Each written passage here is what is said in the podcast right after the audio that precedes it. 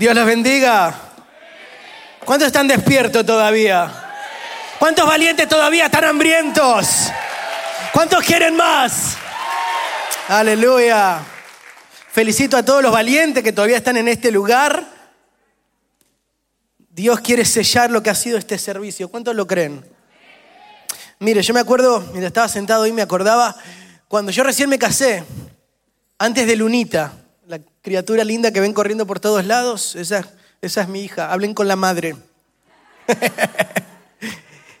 y antes, antes de que eh, la que tuviéramos y teníamos el tiempo, ¿qué, ¿qué sucedía? Que a veces un sábado lluvioso o un viernes en la tarde, empezamos una serie junto con mi esposa. Y empezamos a ver un capítulo y, ay, no, estuvo muy bueno, y vamos al segundo y el tercero. Y pasaba el tiempito y llegó un momento en donde Netflix nos mandaba una notita que decía, ¿todavía están ahí? Era como que Netflix mismo se sorprendía, ¿no tienen más nada que hacer? ¿Se durmieron? El Señor está preguntando, ¿todavía estás acá, iglesia? ¿Todavía estás acá? El diablo se fue a molestar a otra gente y regresó y dice, ¿cómo puede ser que todavía están ahí? No te quedaste dormido, todavía tenés hambre. Todavía estás acá, iglesia. Amén. Eso era para despertarme yo. Quiero que vayamos al libro de Génesis capítulo 2. Es para mí un privilegio haber estado todos estos, todos estos servicios de hoy. Y el Señor hace, antes de terminar el año, ha estado hablando conmigo de, este, de esta palabra y hace bastante que quería compartirla y cuando se me dio la oportunidad dije, Señor, revélame si realmente esta es lo que quieres. Y todo lo que iba, iba directamente acá, a esta palabra.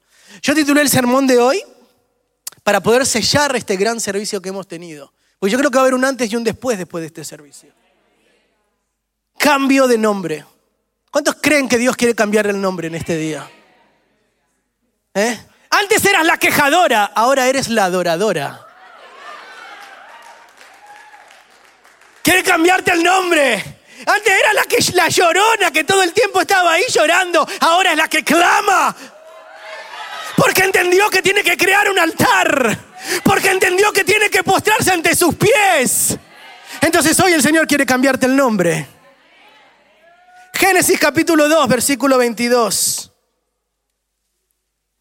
y 23. Dice, de la costilla que le había quitado al hombre, Dios el Señor hizo una mujer y se la presentó al hombre, el cual exclamó, esto sí es hueso de mis huesos y carne de mi carne. ¿Se llamará cómo? Algunas versiones dicen varona, me gusta, y otras versiones dicen mujer, porque del hombre fue sacada. Y yo lo escribí acá, la, versión Reina Valera 1960 dice varona, la llama varona, porque salió del varón. Ahí donde estás, Espíritu Santo, sella esta palabra en nuestras vidas. Pone el punto final a este gran servicio de adoración y alabanza. Tú eres el centro principal de todo. Venimos por ti y para ti. Nada de esto tiene sentido si tú no estás, porque la gloria va dirigida para ti. La adoración va dirigida para ti. Todo se trata de ti. Padre, termina este servicio sellando nuestras vidas con esta palabra. En el nombre de Jesús. Amén y amén. ¿Pueden tomar sus asientos? Siempre escuchamos, cuando pasa algo malo, cosas así, todo es culpa de quién? De Eva. Si ella no hubiera comido la manzana, sé que mi esposa todos los meses la recuerda, Eva.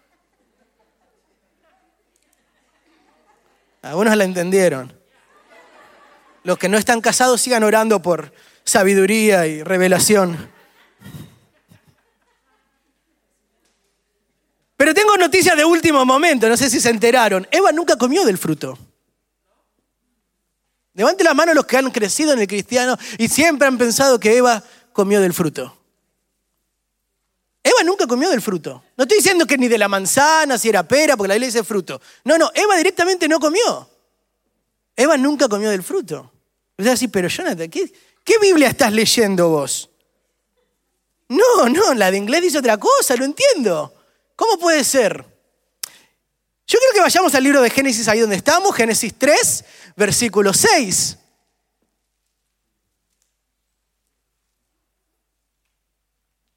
Porque yo creo que el Señor nos quiere, nos quiere despertar de una manera tan linda, tan linda. Génesis 3.6, ¿lo tenemos? Dice, la mujer, ¿quién fue? La mujer vio que el fruto del árbol era bueno para comer y que tenía buen aspecto y era deseable para adquirir sabiduría. Así que tomó su fruto y ¿qué hizo? y comió. Luego le dio al tonto de su esposo y también él comió. ¿Pero quién fue la que comió? Espíritu Santo, háblales. ¿Quién fue? La mujer. La mujer vio que el fruto del árbol era bueno. Y uno dice, ah, pero la mujer era Eva, todos lo sabemos. Bueno, no, ahí está el secreto de este, de este mensaje. Génesis 3, 15 y 16. Dios el Señor dijo entonces a la serpiente, cuando los descubrió y todos ellos se hicieron los tontos, que se taparon, no, acá no pasó nada, y Dios empezó a hablar y decir, Adán, ¿dónde estás? Él habla con ellos y habla las... No, Adán le dijo, la mujer que vos me hiciste vino mala de fábrica, dijo Adán. La mujer que vos me diste vino mala de fábrica, ella me dio el fruto y yo comí. La mujer, que tampoco tiene ninguna culpa, dice, yo no quería, pero la serpiente fue la que me engañó. Nadie se hizo responsable. Dios el Señor dijo entonces a la serpiente en el versículo 15, por causa de lo que has hecho, maldita serás entre todos los animales, tanto domésticos como salvajes. Te arrastrarás sobre tu vientre y comerás polvo todos los días de tu vida. ¿Pondré enemistad entre tú y Eva? No. Pondré enemistad entre tú y la mujer y entre tu simiente y la de ella. Su simiente te aplastará la cabeza, pero tú le morderás el talón. Versículo 16. A la mujer le dijo, multiplicaré tus dolores en el parto y darás a luz a tus hijos con dolor. Desearás a tu marido y él te dominará. Y mira dónde está el secretito acá, versículo 20. Porque algo, algo pasa que Adán entiende que el resto de nosotros parecía que no lo entendíamos. Adán escucha la profecía. Adán escucha lo que Dios le dice a la serpiente. Adán escucha lo que Dios le está diciendo a la mujer. ¿Y qué dice en el versículo 20? El hombre llamó Eva a su mujer. Ya no más varona, pero ¿cómo puede ser? Cuando la vio dijo, ella es varona, ella es mujer porque es carne de mi carne. Pero ahora él ha escuchado algo distinto y dice, el hombre la llamó Eva a su mujer, porque ella sería la madre de todo ser viviente. La mujer trajo muerte espiritual, pero la palabra Eva significa vida.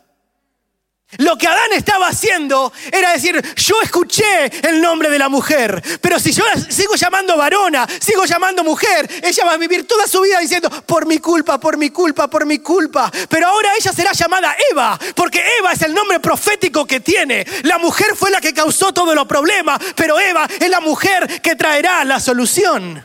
Es la madre de todos los seres vivientes. La mujer trajo la muerte espiritual, pero Eva está a punto de traer la vida. ¿Están conmigo todavía? Ay, ay, ay.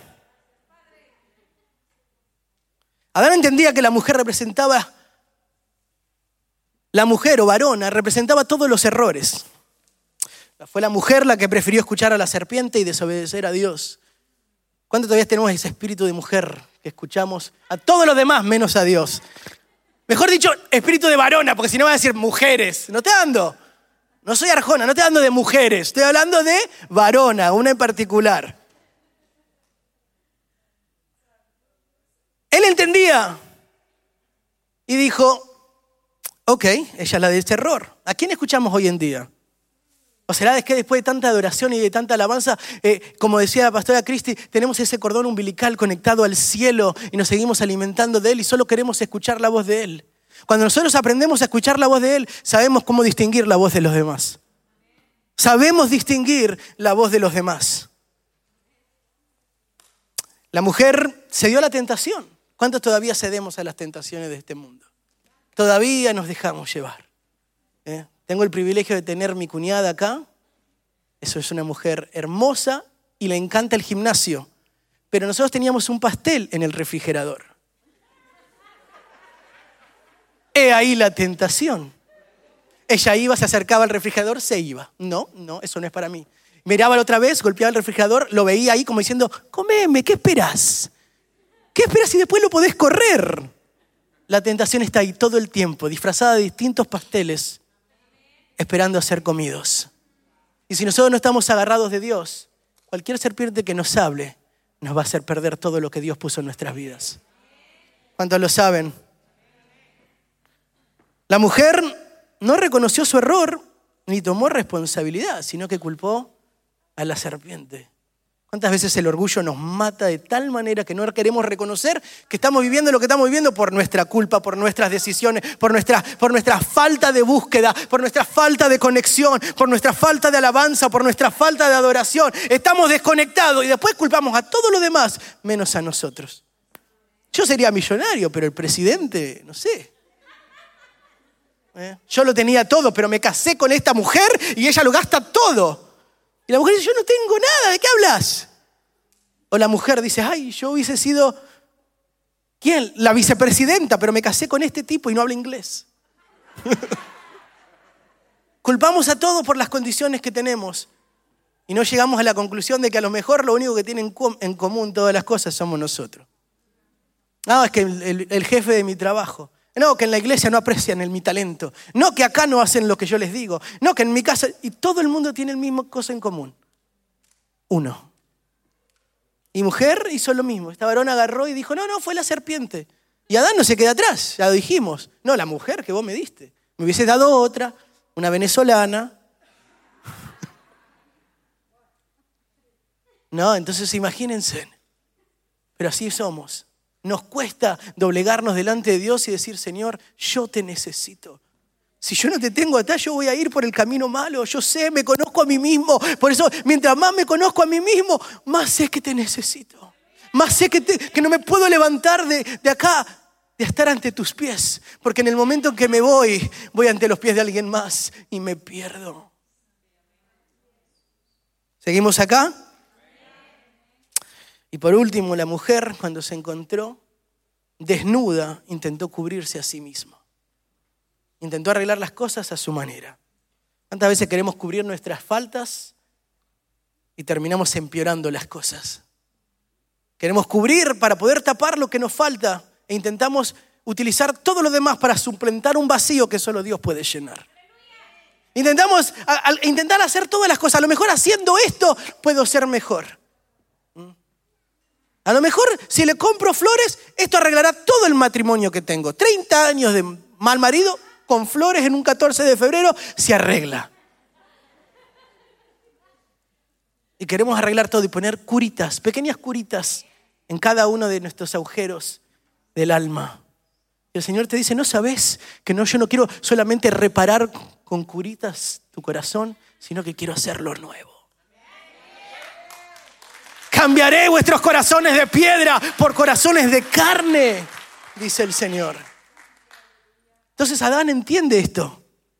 Yo no puedo permitir que carne de mi carne, esta mujer, se quede plasmada, impactada todo el resto de su historia por el error que cometió. Como es el dicho, un error lo comete cualquiera. ¿Verdad? Y nos preguntamos a nosotros mismos, si hubiésemos estado ahí, Adán, Evas, o mujeres, varonas, ¿Hubieras comido?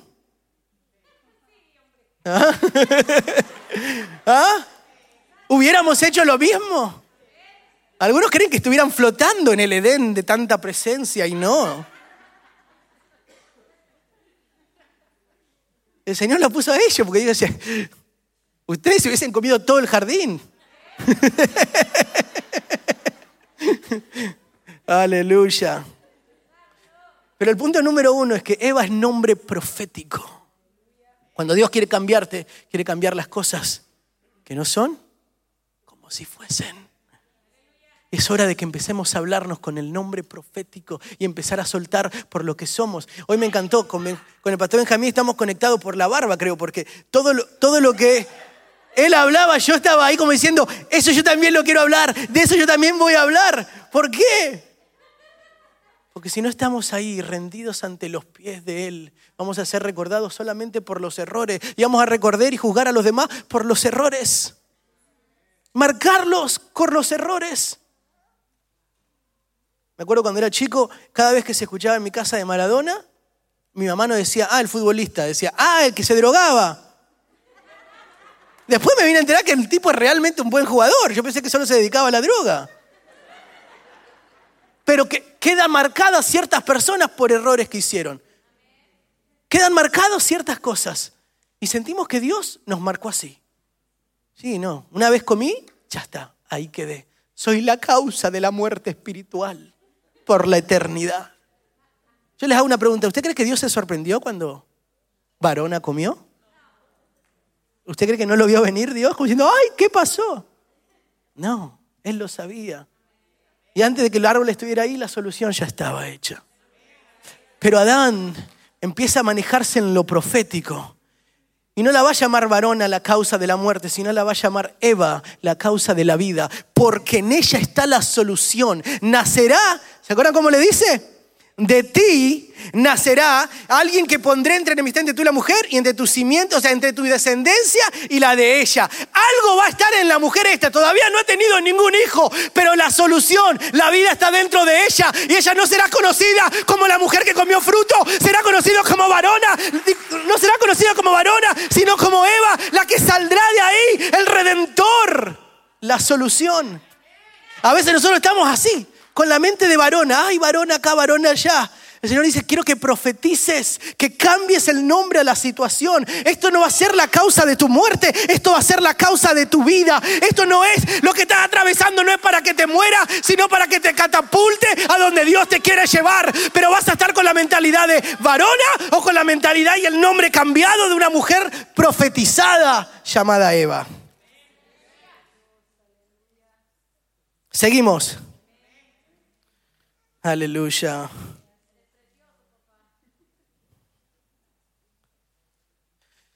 Segundo punto, vamos a pegarle rápido.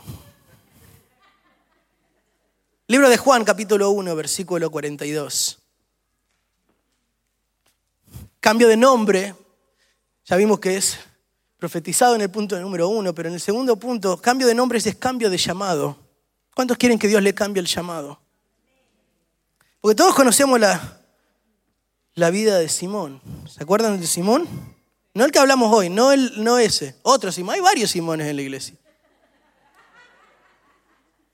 Juan capítulo 1, versículo 42 dice, luego lo llevó a Jesús, quien mirándole fijamente le dijo, tú eres Simón, hijo de Juan, y serás llamado Cefas, es decir, Pedro, de la palabra piedra. Jesús cambia su nombre porque Pedro sería una fundación, la piedra, una roca, una fundación para la iglesia. Y hay una diferencia. Puede decir, bueno, pero Simón, Pedro, ¿qué cambia? Simón es pescador de peces, Pedro será pescador de almas. ¿Hay alguien que me esté entendiendo? Simón vive con el carácter, con la personalidad en las mangas. Él, si las cosas no le caen bien y no le gusta, agarra la espada y le corta una oreja a alguien. ¿Cuántos Simones y Simonas todavía quedan en la iglesia? ¿Ah? Si está la gloria de Dios, está perfecto y los ángeles vuelan alrededor. Algo pasó que no le gustó, se van los ángeles, viene el cuervo. De una vez. Y vivimos así, con esa personalidad, peleando todo el tiempo entre lo que soy y lo que Dios quiere que sea. Imagínense cuando lo quieren agarrar a Jesús, se enoja Simón y ¡pum! Le vuela una oreja al, al soldado. Jesús tiene que ir a buscar la oreja, venir a pegarse. Simón, así vas. Simón, y le pone. Vos sos la piedra, la fundación de la iglesia. ¿no? ¿Qué va a hacer? ¿Le va a volar la oreja a todos los hermanos, Simón? Simón es inseguro, malhumorado, vive bajo su carácter, pero Pedro vive bajo el Espíritu. ¿Cuántos siguen viviendo como Simón? Dejándose gobernar por su carácter. No quiero ver codo de acá, que acá se ve todo, ¿eh? Pero que el Señor nos ayude, que cambie nuestro humor, que cambie nuestra personalidad, que nos transforme de Simones a Pedros. Porque Pedro, cuando viene el Espíritu Santo en el día del Pentecostés y él entiende quién es, y mire, antes de entrar a eso, porque el Espíritu Santo me recordó algo. ¿Se acuerdan cuando Jesús regresa? Simón fue el que lo, lo, lo negó tres veces. ¿Se acuerdan? ¿Eh? El Pedro lleno del Espíritu Santo no lo hubiese negado, pero Simón todavía vive en la carne. Y cuando le dijeron, che, vos te pareces a uno de los discípulos. Simón dijo, no, no, debo tener un twin por ahí. Cuando Jesús vuelve, Jesús no le dice, che, Simón, te dije que iba a cantar el gallo y me ibas a negar. ¿Saben lo que le dice Simón? No le está hablando a Pedro, le habla a Simón. Simón, ¿me amas más que estos? Sí, Señor, yo te amo. Simón, ¿me amas más que estos?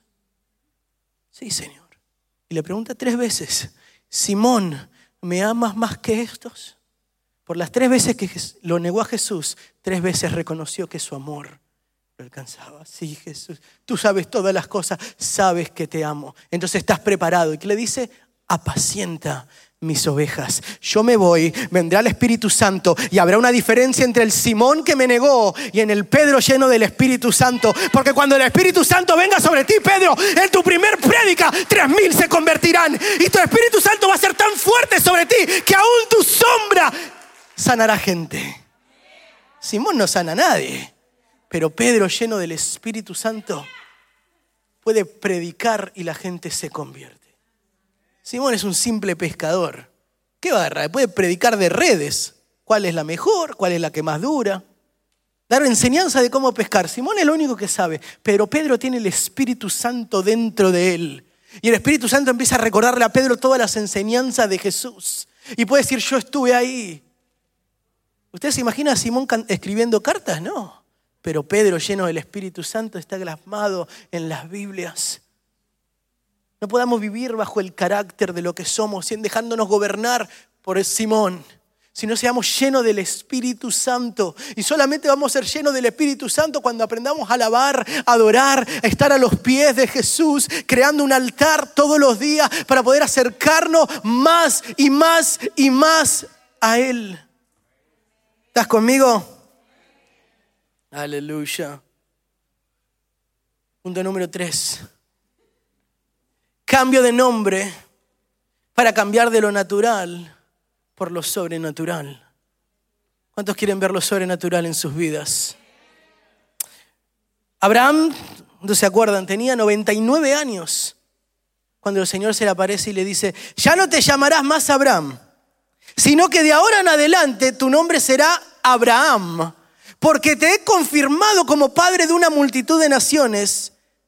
Y imagínate, él no tenía ningún hijo, 99 años sin hijos, y Dios le cambia el nombre de Abraham, Abraham, padre de multitudes. Habrá dicho Abraham, padre de multitud, empecemos con uno, dos. y también le dijo Dios a Abraham, a Saraí, tu esposa, ya no la llamará Saraí, sino que su nombre será Sara. Yo la bendeciré y por medio de ella te daré un hijo. Tanto la bendeciré que será la madre de naciones y de ella surgirán reyes de pueblos. Cambio de nombre de lo natural a lo sobrenatural. Abraham y Saraí no pueden tener hijos, son unos viejitos que nadie da nada. No hay seguro de vida que los cubra estos dos. ¿Eh? ¿Usted se imagina, usted se imagina a Saraí yendo a hacerse un ultrasonido? Pero cuando Dios tiene un plan para cambiarte, no podés dejarte manejar por el nombre con el que te conoce. Él tiene que transformarte el chip. Él tiene que cambiarte el nombre para que puedas entender que lo que Él profetizó lo va a cumplir. La gente no te va a llamar Saraí y no te va a llamar Abraham nada más, porque vas a ser conocido como Abraham. Y todo el mundo va a decir, ahí viene el padre de naciones, ahí viene la, la madre de naciones, ahí, vienen, ahí viene el patriarcado. Imagínense salir estéril, casado con un viejito. Y Dios le está diciendo que va a ser la madre de futuros reyes de su pueblo. Vas a tener que activar lo profético porque en lo profético vas a poder cambiarle el nombre a las cosas. Vuelvo a decir, llamarás las cosas que no son como si lo fuesen. En medio de la alabanza y la adoración es cuando lo profético empieza a moverse. Es cuando el Señor, cuando estás ahí rendido ante sus pies y, y estás en esa conexión en donde el Señor te dice, suelta lo que yo te muestro, suelta, suelta, suelta, suelta, suelta, suelta. Y cuando estás más conectado es donde puedes empezar a cambiarle el nombre de las cosas. Cambiarle el nombre a tu situación. ¿Eh? Los que tienen carros viejitos que le dicen, ahí está mi chatarra, cambiale el nombre, ahí viene mi Lamborghini. ¿Eh? Díganle al Corolla, ahí viene mi Rolls Royce. Cámbiale el nombre, profetiza sobre tu marido, sobre tus hijos, sobre tu empresa, sobre tu trabajo. Dios no iba a permitir que el llamado de Abraham quedara estancado en el nombre, sino que iba a transformar y él iba a empezar a caminar con el nombre transformado. Vamos poniéndole quinta. Aleluya. ¿Cuántos creen? ¿Cuántos están conmigo todavía? ¿Cuántos creen que Dios hará algo sobrenatural en tu vida? Cambiará la descripción cuando hablen de ti. Dirán, ahí viene el millonario. No, ahí viene el gran empresario. Ahí viene el hijo del rey de reyes. ¿Eh? Muchos dirán, no, no, no, el ilegal. Otros dirán, ahí viene el ciudadano. No sé cómo Dios lo hizo.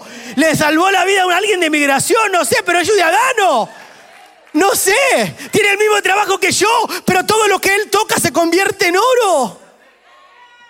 Dios quiere cambiarte el nombre, quiere cambiarte la descripción de lo natural a lo sobrenatural, pero solamente cuando estés conectado vas a poder entender lo que Dios quiere para contigo.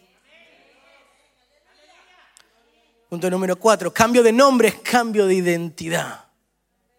¿Cuántos se acuerdan? En el libro de Daniel lo podemos ver cuando Babilonia decide agarrar lo mejor de Israel y se lleva a Cedrac, Mesac, a Abednego, a Daniel mismo. Quieren sacar lo mejor del palacio de Israel. Y lo primero que hacen es intentar cambiarle la identidad. ¿Qué es lo que hace Babilonia?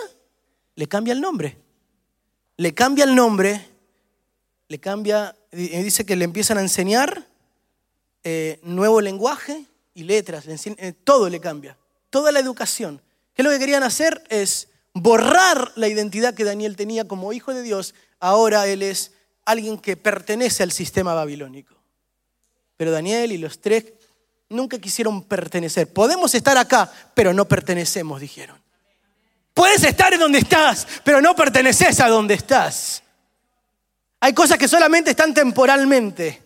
Vos decís, estoy en este apartamentito, pero por un ratito, porque no es donde me voy a quedar. Es solamente estoy de transitoria, para que cuando me vuelvan a ver dentro de unos años digan, pero la última vez que te vi estabas en un apartamentito. Mira lo que Dios ha hecho contigo. ¿Cómo puede ser? Lo que pasa es que le creí a Dios. El sistema babilónico de este mundo va a querer cambiar tu identidad, va a querer cambiarte el lenguaje, va a querer cambiarte el nombre para que seas uno más de todos los que están ahí en Babilonia. Va a querer cambiarte la identidad. Vas a empezar a hablar como ellos. ¿Todo está negativo? Todo es negativo. ¿eh? Cuando Dios te escucha hablar, ¿qué es lo que oye? ¿A uno más? ¿O escucha a alguien distinto? Diez personas fueron a ver Canaán. Ocho dijeron, no se puede. Ocho vieron los gigantes, ocho vieron todo lo malo. Solo dos. Solo dos dijeron, esto es pan comido, Dios está con nosotros. Si pudo abrir el mar, ¿qué no le va a abrir la cabeza a estos gigantes? ¿Eh? Creo que Dios tiene que recordarles a alguien, si yo, dice el Señor, estuve dispuesto a dar la vida de mi hijo, ¿qué otra cosa no pudiera darte? Jesús dijo, si yo lo di todo en la cruz, ¿acaso qué crees que es demasiado difícil para darte? Pero Babilonia va a intentar cambiarte el nombre, va a cambiarte el lenguaje, va a querer cambiarte la identidad para que seas uno más del montón. Pero es ahí cuando Dios se tiene que poner y cambiarte el nombre de nuevo. Porque Saulo es perseguidor y asesino de cristianos. Pero Pablo es un apóstol edifica y cambia la historia. Algunos saulos todavía siguen matando cristianos con la lengua, con el dedo. Y el Señor tiene que cambiarlos nuevamente de Saulos a Pablos. Y me encanta esto porque Saulo se cree libre. ¿No? Él se cree libre, él puede ir para todos lados, va, busca a estos cristianos allá, va, busca acá. Él se cree libre. Pero en la transformación de lo profético, cuando Dios le cambia el nombre de Saulo a Pablo, Pablo dice, yo soy esclavo de Jesucristo. Algunos son Saulo todavía y creen que pueden hacer todo lo que quieran, se sienten libres. Pero cuando viene lo profético sobre tu vida y estás a los pies de Jesús y estás conectado, vos no te querés salir de ningún lado. Yo soy esclavo de su amor, yo soy esclavo de Él. Lo que Él quiere para mí es lo que yo hago. Él es mi amo. Yo no me muevo si Él no se mueve. Yo no me voy a ningún lado porque quiero, sino porque Él me manda. ¿Se acuerdan del centurión? El centurión lo reconoció y dijo, yo le digo a mi gente, anda y vienen. Él reconoció la autoridad que Jesús tenía. Y Pablo decía, yo estoy bajo la autoridad de Jesús. ¿Cuántos creen que necesitan ser transformados de Saulo a Pablo? Dejar de matarnos el uno al otro, a ser lleno del Espíritu Santo y poder impactar naciones como Pablo lo hizo. Jacob, Jacob es el engañador, Jacob es el que suplanta. Pero Jacob es hijo de promesa. Abraham tiene un hijo llamado Isaac. Isaac tiene hijos y está Jacob y Esaú. Y Jacob es el engañador, es el que suplanta. Pero no puede quedar como Jacob solamente. La nación de hoy no podría llamarse Jacob, el que engaña, el que suplanta. ¿Sabe cómo se llama? Israel, que significa peleador de Dios. ¿Cómo querés que te llamen? ¿Cómo querés que te conozcan? Jacob decía, necesito que me bendigas, porque a donde voy solo me conocen como lo que soy, engañador, el que suplanta, el que inventa siempre algo. Y Ángel, esta es mi oportunidad de pelear por algo que va a transformarme la vida. Y no te puedo dejar, yo sé que vos tenés cosas que hacer en el cielo, pero no te puedo dejar hasta que me bendigas. Y desde ese momento luchó y ganó y le dijo, tu nombre nunca más será llamado Jacob, sino que será llamado Israel. Y todo el mundo sabrá que hubo un Dios que cambió el nombre. Todo el mundo sabrá que hubo un Dios que cambió el nombre. Todo el mundo sabrá. Y hoy nadie se puede meter con Israel. Países vecinos han intentado lo que sea por destruirlo, pero la mano de Dios está ahí. Cuando Dios quiere transformar tu identidad de Saulo a Pablo, de un Jacob a un Israel, es para que puedas hacer grandes cosas e impactar a todos los que estén a tu alrededor. Quiero terminar con esto. Y te hago esta pregunta. ¿Cómo te llama el Señor? Cuando Él te llama, ¿cómo te llama? ¿Qué nombre pone? Libro de Apocalipsis, Apocalipsis, capítulo 2, versículo 17 dice, el que tiene oído, oiga lo que el Espíritu dice a las iglesias. Al que venciere, daré de comer del maná escondido y le daré una piedrecita blanca y en la piedrecita escrito un nombre nuevo, el cual ninguno conoce sino aquel que lo recibe. Yo no sé lo que dice esa piedrita, pero tiene tu nombre. Y cuando Dios te llama, te llama por ese nombre. Vos te veis viendo como todos los demás te dicen, pero Dios te ve con un nombre nuevo. Vos te ves todavía como el engañador Jacob, pero Dios te ve como Israel. Vos te ves a lo mejor como Saraí, que no puede dar fruto, pero Dios te mira como una Sara. ¿Te ves como varona? La causa que trajo la muerte, pero Dios te mira como una Eva, causa de vida, la que va a sacar de su vientre. Hay algo dentro de ella que tiene que salir, que va a cambiar la historia. Hay algo dentro tuyo que tiene que salir para cambiar la historia, pero no va a suceder a que ser transformado y tu nombre cambiado por Dios. Isaías 62, 2. Entonces verán la gente tu justicia y todos los reyes tu gloria, y te será puesto un nombre nuevo que la boca de Jehová nombrará. Ponte de pie, iglesia.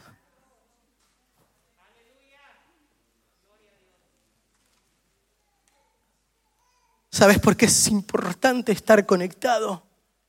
Porque si no estamos conectados a Él, lamentablemente vamos a estar conectados a otra cosa. Y si no aprendemos a estar en su presencia, vamos a buscar la presencia de alguien más. Y ahí nuestra identidad, identidad será transformada, no por lo que Dios dice que somos, sino por lo que el mundo dice que somos.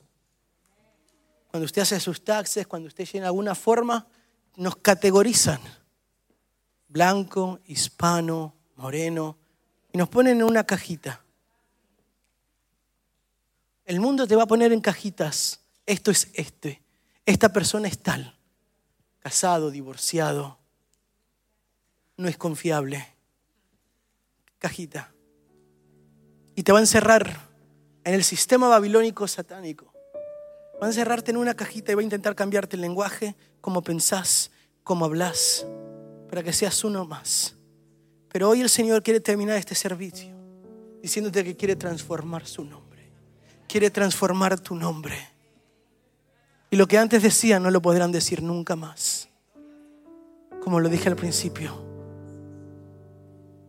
Cuando escuchen tu nombre, cuando escuchen tu apellido, dirán, hombre de Dios, mujer de Dios. Tendrá un peso la gente sabrá de lo que Dios ha hecho contigo, gente que ni siquiera vos conociste.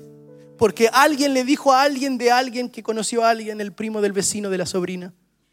Sabrá lo que Dios ha hecho contigo. Gente vendrá a los pies de Cristo por lo que escuchó que Dios hizo contigo. Tu nombre está a punto de ser cambiado. Podemos adorarlo como si lo entendiéramos. Podemos alabarle, celebrar terminar el servicio en celebración, decirle Dios gracias por no dejarme marcado por lo que se conocía de mí, sino por cómo me miras. Nación santa, real sacerdote, pueblo escogido por Dios, lavado y comprado por la sangre del cordero. Hay una piedra blanca que tiene mi nombre. Yo no soy lo que el mundo dice que soy. Yo soy lo que Él me marcó.